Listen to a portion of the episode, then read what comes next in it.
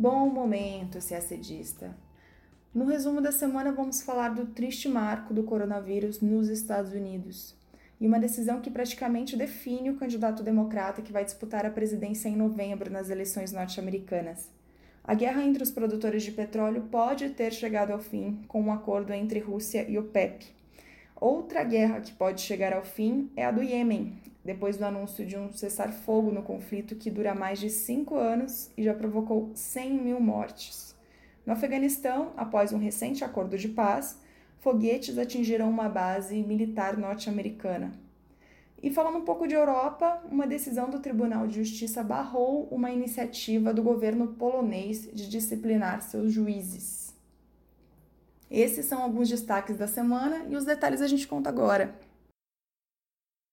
No sábado, dia 11, os Estados Unidos superaram a Itália como o país com o maior número de mortes por Covid-19. No domingo, os Estados Unidos registraram mais de 20 mil mortes no total. O país também tem o maior número de pessoas infectadas com o vírus, são mais de meio milhão de casos confirmados. A quantidade de americanos que buscam benefício de seguro-desemprego nas últimas três semanas ultrapassou 16 milhões. Isso corresponde a 10% da força de trabalho do país. Logo após a divulgação dos dados essa semana, o Banco Central dos Estados Unidos, o Fed, anunciou um novo pacote no valor de 2,3 trilhões de dólares para empréstimos a empresas e comunidades afetadas pela pandemia. Também nessa semana, o presidente Donald Trump ameaçou suspender temporariamente o envio de recursos para a Organização Mundial da Saúde, a OMS. Trump alega que a organização vem cometendo vários erros e está muito centrada em medidas que ele considera pró-China. Uma das críticas do presidente americano é o, pedido da OMS para que os países mantivessem as fronteiras abertas para a China. Trump afirmou que os Estados Unidos enviam à OMS 10 vezes mais dinheiro do que a China. Agora, uma notícia importante sobre as eleições primárias dos Estados Unidos. Na quarta-feira, dia 8, o senador Bernie Sanders desistiu da disputa pela posição de candidato do Partido Democrata nas eleições presidenciais. Sanders chegou a liderar algumas primárias em alguns estados, mas já não estava conseguindo superar o outro pré-candidato democrata, Joe Biden, vice-presidente na gestão Obama. O que ajudou muito a consolidar Biden na liderança foram os resultados da Super Terça. Lembrando que a Super Terça é aquela terça-feira em que tradicionalmente são realizadas primárias em vários estados no mesmo dia. Na Super Terça deste ano, no dia 3 de março, Biden venceu em 10 de 14 estados. E um dia antes do anúncio de Sanders, ou seja, terça-feira, dia 13, houve mais uma derrota no estado de Wisconsin. E ainda teve o coronavírus. Por causa das medidas restritivas de prevenção, as campanhas das primárias ficaram praticamente paralisadas. Diante desse cenário que não deve mudar tão cedo, uma virada seria algo bem difícil de acontecer. Agora, com a desistência de Sanders, Biden dispara como favorito para representar o Partido Democrata na eleição presidencial de novembro. Sanders representa um setor mais à esquerda do partido. Ele tinha uma agenda que defendia, por exemplo, a implementação de um sistema público de saúde e o barateamento do ensino superior. Sanders anunciou que vai apoiar Joe Biden, tudo para impedir um segundo mandato do presidente Trump. Agora vamos falar sobre petróleo. A Organização dos Países Exportadores de Petróleo, a OPEP, a Rússia e outros países produtores concordaram em reduzir a produção de petróleo em quase 10 milhões de barris por dia. É um corte recorde na produção, equivale a 10% da oferta global. O acordo foi feito por videoconferência no domingo de Páscoa, dia 12. O motivo? Coronavírus. A crise provocada pela pandemia causou a queda na demanda global por combustíveis e pressionou para baixo as cotações internacionais do petróleo. Há um mês, a OPEP, sob a liderança da Arábia Saudita, propôs um corte à Rússia. A Rússia, que é a terceira maior produtora de petróleo do mundo e não faz parte da OPEP. Só que aí ninguém chegou a um acordo e, para pressionar os russos, a Arábia Saudita aumentou a oferta de petróleo e o preço do barril chegou a fechar abaixo de 30 dólares. Só para a gente ter uma ideia, no ano passado, o, o, o barril era comercializado por valores entre 60 e 70 dólares. Aqui no Brasil, que também, Brasil que também não faz parte da OPEP, a Petrobras já reduziu sua produção em 200 mil barris por dia, o que representa 20% do total das exportações de petróleo do país. Agora vamos falar sobre o Oriente Médio. Cinco foguetes atingiram uma importante base aérea dos Estados Unidos no Afeganistão na quinta-feira, dia 9, mas não houve vítimas. Os foguetes foram disparados de um veículo que estava estacionado numa vila ali ao lado. O ataque foi reivindicado pelo Estado Islâmico.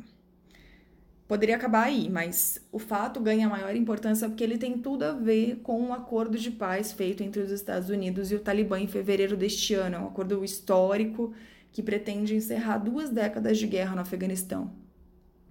Um ponto-chave nesse acordo é a troca de prisioneiros.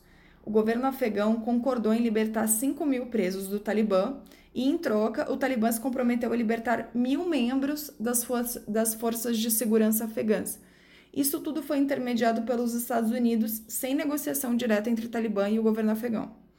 Mas tem ocorrido algumas divergências, porque o Talibã deseja que todos os presos sejam libertos ao mesmo tempo, mas eles estão sendo libertos gradualmente. E mais, o governo afegão disse que estava comprometido em honrar um acordo, mas não libertaria comandantes do Talibã acusados de realizar alguns dos ataques mais brutais dos últimos anos. O ataque de quinta-feira, então, está inserido nesse contexto ocorreu na mesma semana em que o governo afegão anunciou a libertação de parte dos prisioneiros do Talibã. Pelo acordo de paz, vamos lembrar, o Talibã também se comprometeu a, fazer, a, a parar de fazer os ataques, a não apoiar grupos terroristas como a Al-Qaeda e a negociar com o governo afegão. Em troca, todas as tropas dos Estados Unidos e da coalizão da OTAN deixarão o país até abril de 2021 e o Talibã ficará livre das sanções e isso se todos os termos do acordo forem cumpridos. A gente continua com as notícias de Oriente Médio porque foi anunciado um cessar-fogo na guerra civil no Iêmen. A trégua começou na quinta-feira e deve durar ao menos duas semanas. A iniciativa de pausar as hostilidades veio da coalizão liderada pela Arábia Saudita. Essa coalizão apoia o governo iemenita, que hoje é reconhecido internacionalmente. Os militares sauditas informaram que pretendem conceder uma oportunidade à outra parte do conflito para participar das negociações de paz conduzidas pela ONU. A outra parte do conflito são os Houthis, e ainda não está claro se eles vão aceitar o cessar-fogo. Mas um porta-voz do grupo postou nas redes sociais que os Houthis têm uma proposta de diálogo político para uma transição. A ONU pressionou pela trégua imediata para impedir um surto de coronavírus na região. Olha lá o coronavírus de novo no nosso noticiário. Na sexta-feira, um dia depois do início do cessar-fogo, foi, foi confirmado o primeiro caso no Iêmen. O alastramento do vírus seria muito grave para o país, que já passa por uma crise humanitária sem precedentes. Em cinco anos, a guerra já deixou mais de 100 mil mortos. Milhões de yemenitas hoje correm risco de morrer de fome. O país também enfrentou em 2017 um surto de cólera. Os conflitos começaram no fim de 2014, quando os rebeldes do grupo Houthi invadiram a capital Sanaa e expulsaram o, presidente, o, o governo do presidente Abd Mansur Hadi. Alguns meses depois, em 2015, a coalizão liderada pela Arábia Saudita e apoiada pelos Estados Unidos, Reino Unido e grande parte dos estados do Golfo Pérsico entrou na guerra para tentar retomar a cidade. Os Houthis ainda controlam a capital e também a maior parte do norte do Iêmen. O conflito é considerado uma daquelas guerras por procuração entre sauditas, que seguem a corrente sunita do Islã e apoiam o governo do Iêmen, e o Irã, que segue a corrente xiita e apoia os Houthis. O Iêmen teve uma trégua nas ações militares depois que a Arábia Saudita e os Houthis começaram a conversar de maneira privada no final do ano passado mas a violência voltou com ataques aéreos mútuos. Espera-se que dessa vez o cessar-fogo não seja apenas respeitado, mas também o primeiro passo, quem sabe, para um acordo de paz. E a gente encerra o nosso resumo semanal falando sobre Europa. Na quarta-feira, dia 9, o Tribunal de Justiça Europeu, a mais alta corte da União Europeia, ordenou que a Polônia suspenda a chamada Câmara Disciplinar, um painel criado para disciplinar juízes do país. A corte entendeu que esse painel não é independente e que ele viola a lei da União Europeia. O governo polonês não recebeu bem a decisão do tribunal e disse que ela mina a soberania do país. Vamos entender melhor o que é essa Câmara Disciplinar. Bom, desde que o Partido Conservador Lei e Justiça voltou ao poder em 2015, esse governo começou a fazer algumas reformas no judiciário. O governo polonês diz que essas reformas vão deixar o sistema mais eficiente e que vão eliminar traços do regime comunista, regime que terminou em 1989. Bom, em 2017 foi criada essa Câmara Disciplinar. Para quê? Para punir os juízes que se opõem a essas medidas. Ele, essa Câmara tem esse poder. É, por meio dela, qualquer magistrado que questione o status legal de seus pares ou a validade de outros tribunais pode ser penalizado com corte de salário ou até com demissão. A Comissão Europeia, o braço executivo da União Europeia, está de olho nisso e acusa a Polônia de politizar o judiciário desde 2015, quando o Partido Lei e Justiça voltou ao poder.